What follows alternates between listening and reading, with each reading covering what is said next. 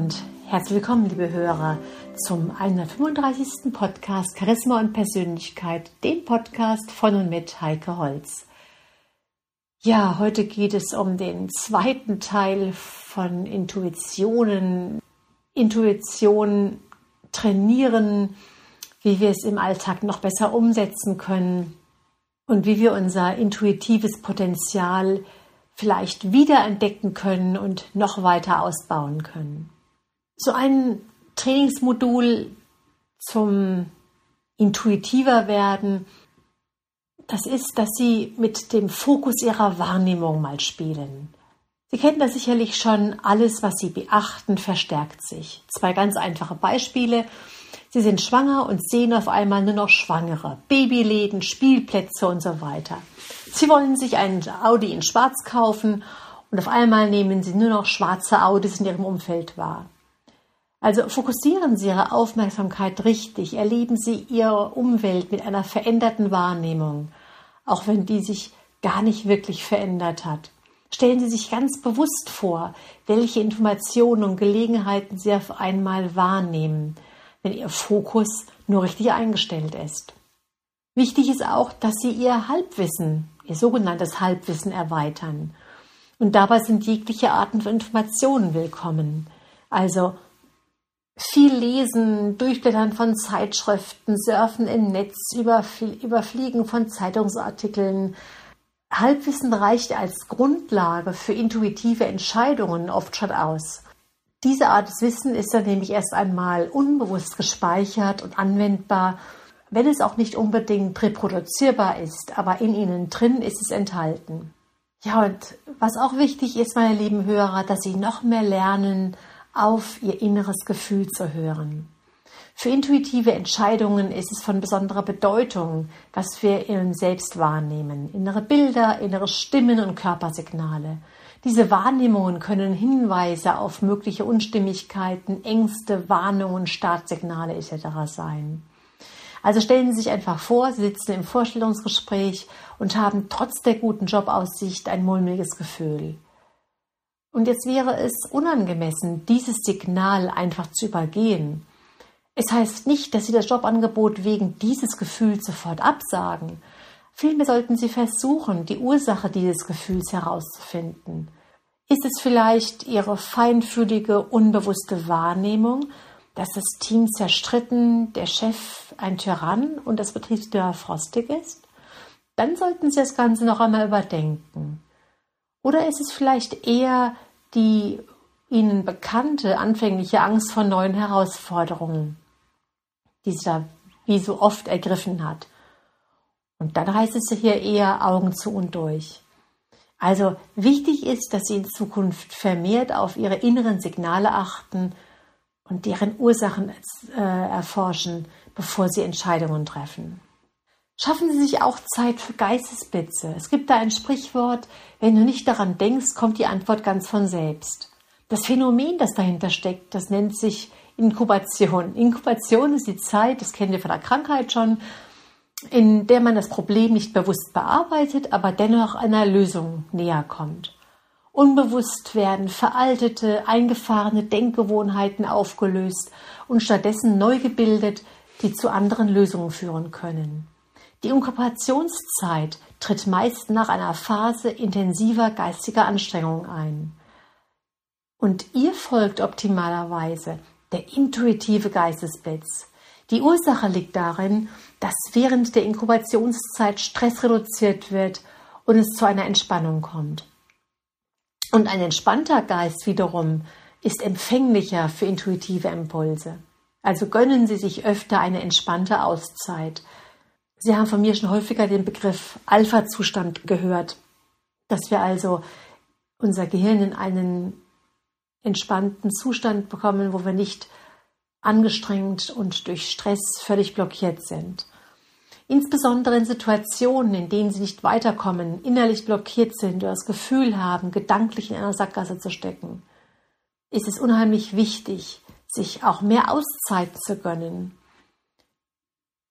Das heißt, wir machen vermehrt Entspannungsübungen, beispielsweise Meditation oder Mentaltraining, Yoga oder Achtsamkeitswanderungen. Dabei bauen sie nicht nur Spannungen ab, sondern steigern zugleich ihre Intuitionsfähigkeit.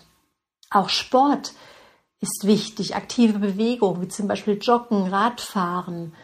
Denn nach dem Sport fühlt man sich immer besser. Oder natürlich auch Wandern in der Natur ist unheimlich wichtig, weil die Natur der allergrößte Heiler in meinen Augen ist. Ärger, Anspannung und hinderliche Gedanken sind dann wie weggeblasen und es ist wieder Platz da für neue Inspirationen und Ideen. Ja, wichtig ist natürlich auch ein guter Schlaf, dass Sie manche Dinge einfach nochmal überschlafen, denn oftmals bringt auch die Nacht die intuitive Eingebung. Im Schlaf, das ist der Zustand, wo mentale Inhalte neu geordnet werden. Und ganz oft, vielleicht haben Sie das schon oft gemerkt, meine lieben Hörer, beinhalten Träume auch die Lösung für aktuelle Probleme. Ja, und immer dann, wenn wir in diesen Entspannungszustand reinkommen, in die Alltagstrance oder eben in diesen Alpha-Zustand, in dem man auch teilweise gedanklich leicht wegdämmert und dabei die Erinnerungen und Erlebnisse des Tages oder auch völlig neue Ideen an sich vorüberziehen lässt.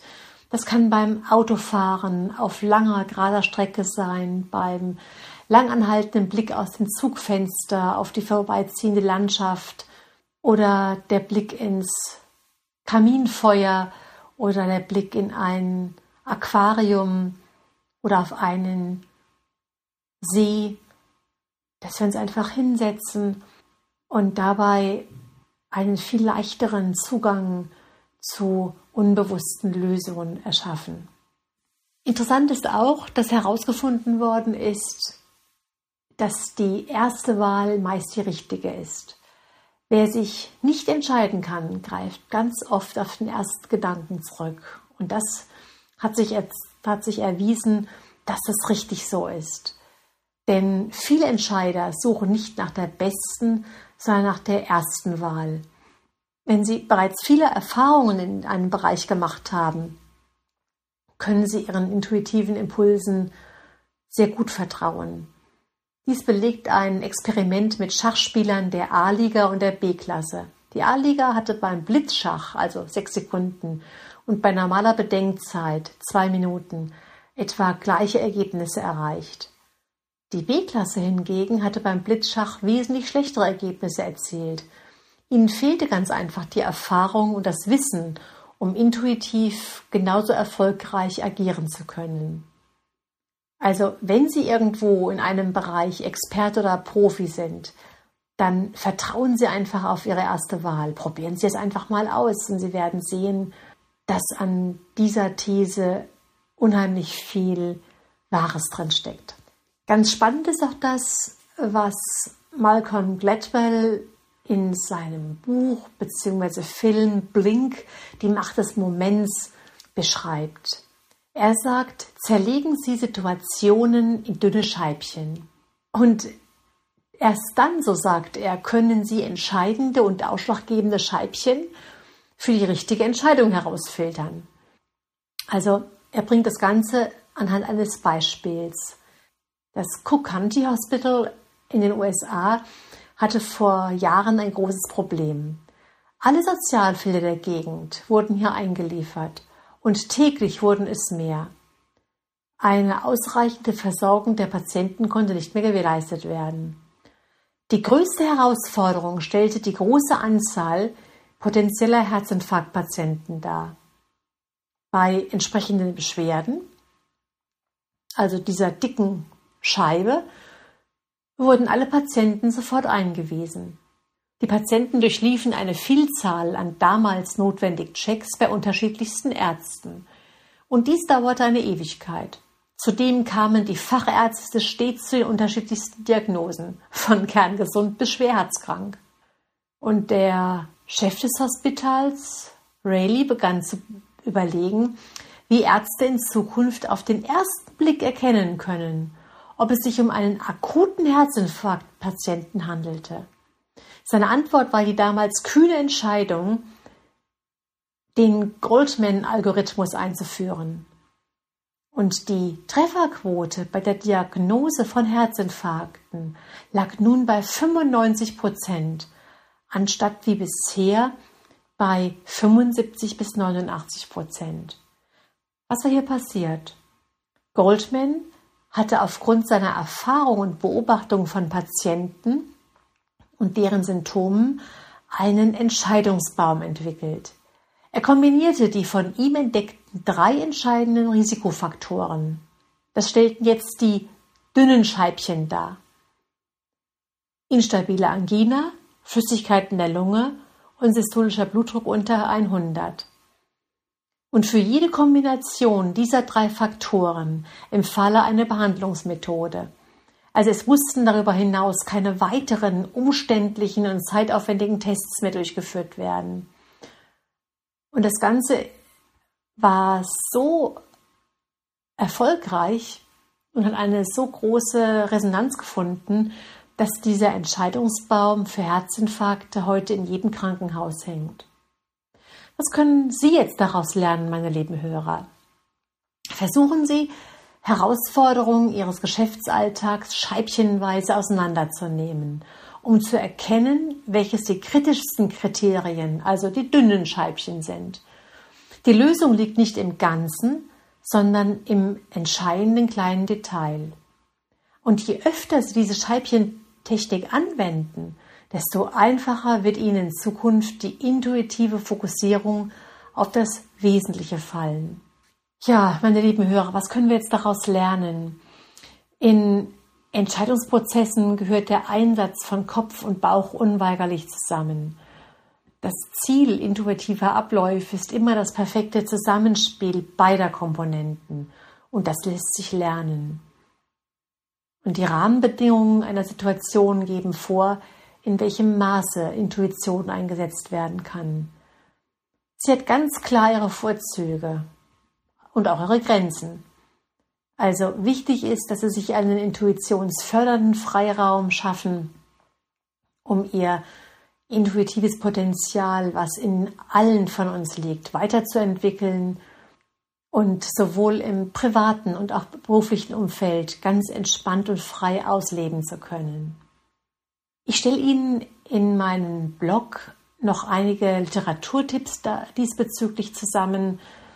Da gibt es zum einen von Gerd Gierenzer das Buch Bauchentscheidungen, dann von Malcolm Gladwell das Buch Blink, von Bas Kast, wie der Bauch dem Kopf beim Denken hilft. Sie können sich also hier richtig schlau lesen, wenn Sie wollen. Ich wünsche Ihnen auf jeden Fall erstmal viel Erfolg beim Anwenden Ihrer Intuition und viel Spaß beim Ausprobieren. Bis zum nächsten Mal wünsche ich Ihnen eine gute Zeit. Ihre Heike Holz.